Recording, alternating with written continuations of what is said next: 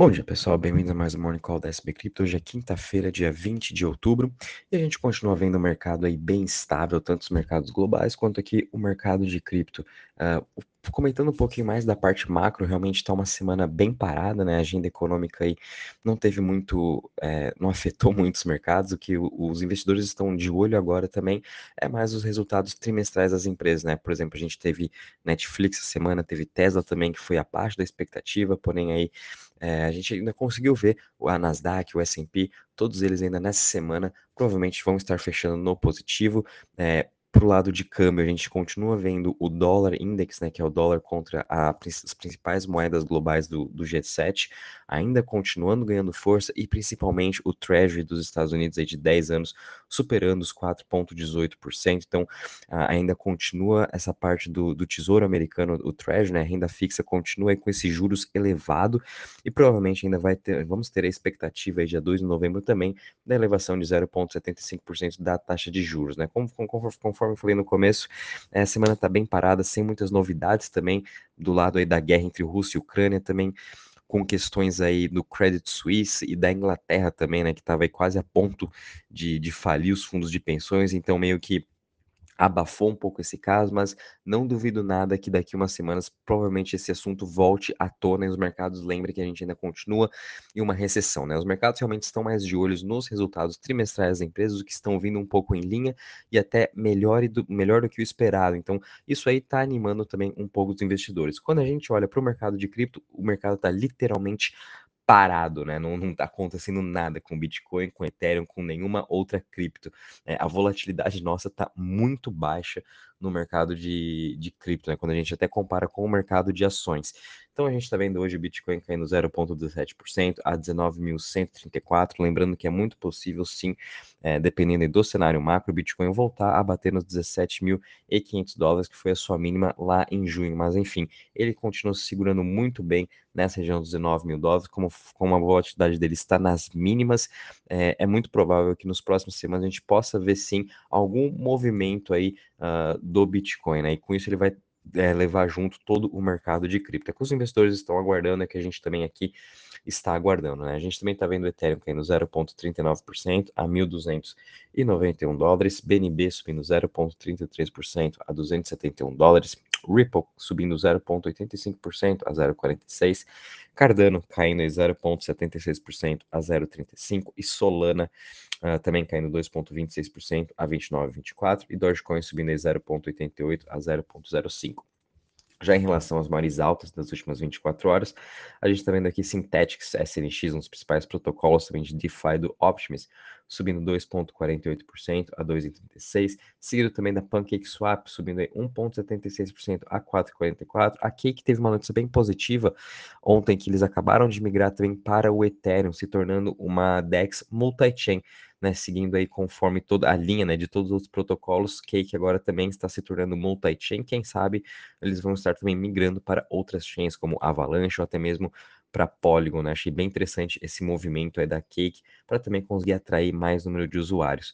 A gente também está vendo o Rob Token subindo 1,73% a 7,83% e Nexo subindo 1,67% a 0,88%. Já em relação às maiores quedas das últimas 24 horas, é, acho até que teve algum erro aqui de computação da, da lista do Messari, que está mostrando que o Lido DAO está caindo 73%, mas seja algum erro, ele está cotado a 1,46, né? Não teve muitas mudanças. Acho que deve estar tá caindo mais ou menos uns 8, 9%, tá? A gente também está vendo Frax Share caindo 8,9% a 6,14%. Também Frax teve uma ótima semana, subindo em mais de 25%. Então, mais nada do que o normal, a gente também vê uma realização de preço, juntamente com Quant caindo 7,46% e MakerDAO caindo 5,73%. Todas essas três também tiveram uma ótima semana, estão tendo uma ótima performance também no mês de outubro, com elas aí subindo mais de 40% até. Então, essa realização de preço é muito normal, né? Já quando a gente vem aqui para a parte de Crypto Fear Index, sem muitas novidades, estamos aqui com 23 pontos, mercado totalmente parado, não tem também porque está se movendo é, esse Crypto Fear Index, né? Vindo agora para a parte de DeFi, né, de Total Value Locked, quanto que está investido nos protocolos de DeFi, a gente está com um total de 87,88 bilhões, uma queda de 1,38%, da mesma forma né, que o mercado aí dos tokens, as criptos, está bem parado, né? DeFi também, só que um pouco mais em queda por conta de todos esses ataques de hackers que a gente vem tendo esse mês de outubro. Então, DeFi foi muito afetado por conta disso, mas enfim, a gente continua vendo aí os principais protocolos DeFi também estão em queda hoje, até mesmo quando a gente analisa os últimos sete dias, também aí estão um, fechando em queda, com exceção do MakerDAO, que é por conta também da sua stablecoin DAI, também seus investimentos aí no Treasury americano. Então, obviamente, ele vai estar trazendo um maior rendimento, as pessoas estão querendo aí fazer mais staking com ele.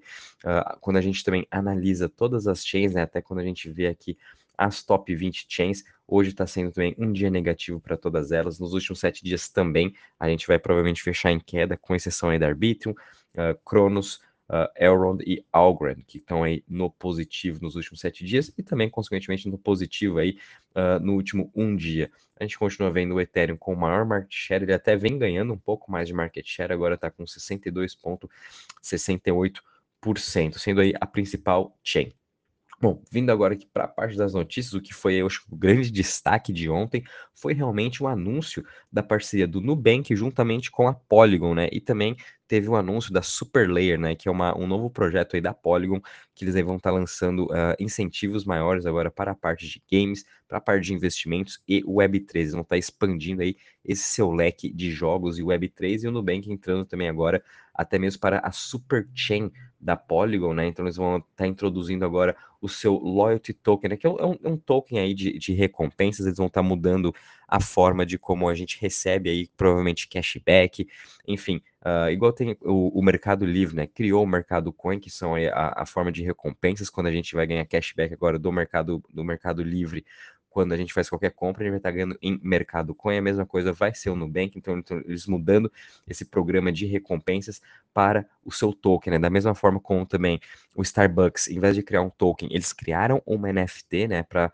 fazer aí parte agora do seu, do seu programa de, de loyalties, o Nubank resolveu fazer um token que eu achei bem interessante. Então, o Nubank é o primeiro banco da América Latina, o primeiro banco do mundo a estar lançando esse seu novo token chamado Nucoin. Achei muito positivo. Então, provavelmente nos próximos meses e anos a gente vai também estar tá vendo esse movimento de outros bancos. Quero ver o que o BTG, a XP, Genial, né, até mesmo Itaú, Bradesco, enfim, todos os outros bancos uh, vão pensar, né, e vão estar tá acompanhando provavelmente é, dia a dia de tudo como vai ser esse lançamento, né? Vai ser, vai estar, tá, vai, ser, vai estar sendo lançado agora no primeiro semestre de 2023 e vai estar sendo lançado para os usuários do Brasil, Colômbia e México, né? Mais de 70 milhões de pessoas vão estar aí interagindo agora com a Nucoin e com isso a Polygon também se tornando a principal chain, a principal aí projeto, né, atraindo cada vez mais grandes empresas de Web 2. Então fiquem também de olho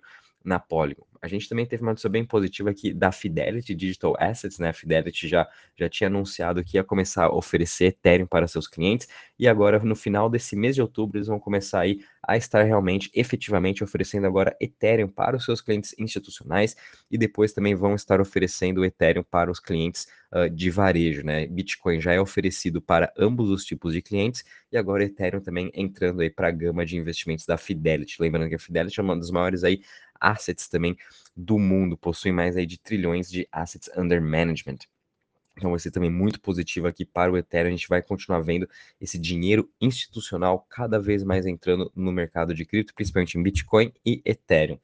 A gente também teve a notícia aqui bem positiva, né? A gente está aí num, num, num, mês de vários airdrops, né? A gente teve ontem também a Aptos lançando o airdrop aí de mais de mil dólares para os usuários, e agora a gente também viu aqui mais um novo um NFT de marketplace chamado Blur, né? Ele é um aggregator de NFTs, ele vai estar fazendo o seu airdrop do seu token Blur para os seus usuários aí que interagiram com a plataforma durante esse bear market. A gente viu uh, no passado o Metaplex, né, que é um marketplace da, de NFT da Solana, também fazendo o seu airdrop, no qual não foi muito bem sucedido, ele está com uma queda aqui de mais de 50%, obviamente as pessoas já venderam de cara esse token, mas enfim, a gente está vendo agora também um, mais um, NF, um marketplace de NFT fazendo airdrop, e a gente ainda vai ter novos e futuros airdrops, como o da Starkware, Layer Zero, Arbitrum, Sui, da SEI Protocol, enfim, a gente está aí agora num momento bem interessante dessas questões de airdrops e a gente aqui tá, vai preparar um conteúdo muito bom aí para vocês. A gente vai estar tá postando ainda hoje aí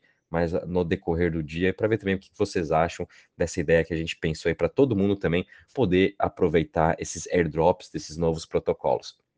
A gente também viu aqui na Solana mais uma plataforma de jogos Arcade to Earn acabou de levantar 3 milhões de dólares. Então, de novo, né, essa parte de games ainda continua muito forte, principalmente vindo agora da Solana, querendo aí reviver essa parte de, de, desse ecossistema dele de games. E por outro lado, a gente também viu a Illuvium, que é um dos principais aí, AAA games, lançando a sua testnet, e eles possuem mais de 30 mil usuários já é, jogando o seu jogo de teste. É, fiquem também de olho em Illuvium, né? À medida que agora eles lançaram a sua testnet, as pessoas já estão experimentando o jogo, então muito em breve, quem sabe começo do ano que vem, a gente já vai ver aí uh, efetivamente o Illuvium vindo para o mercado e todo mundo podendo estar jogando esse jogo aos poucos. Esses jogos AAAs vão estar sendo lançados.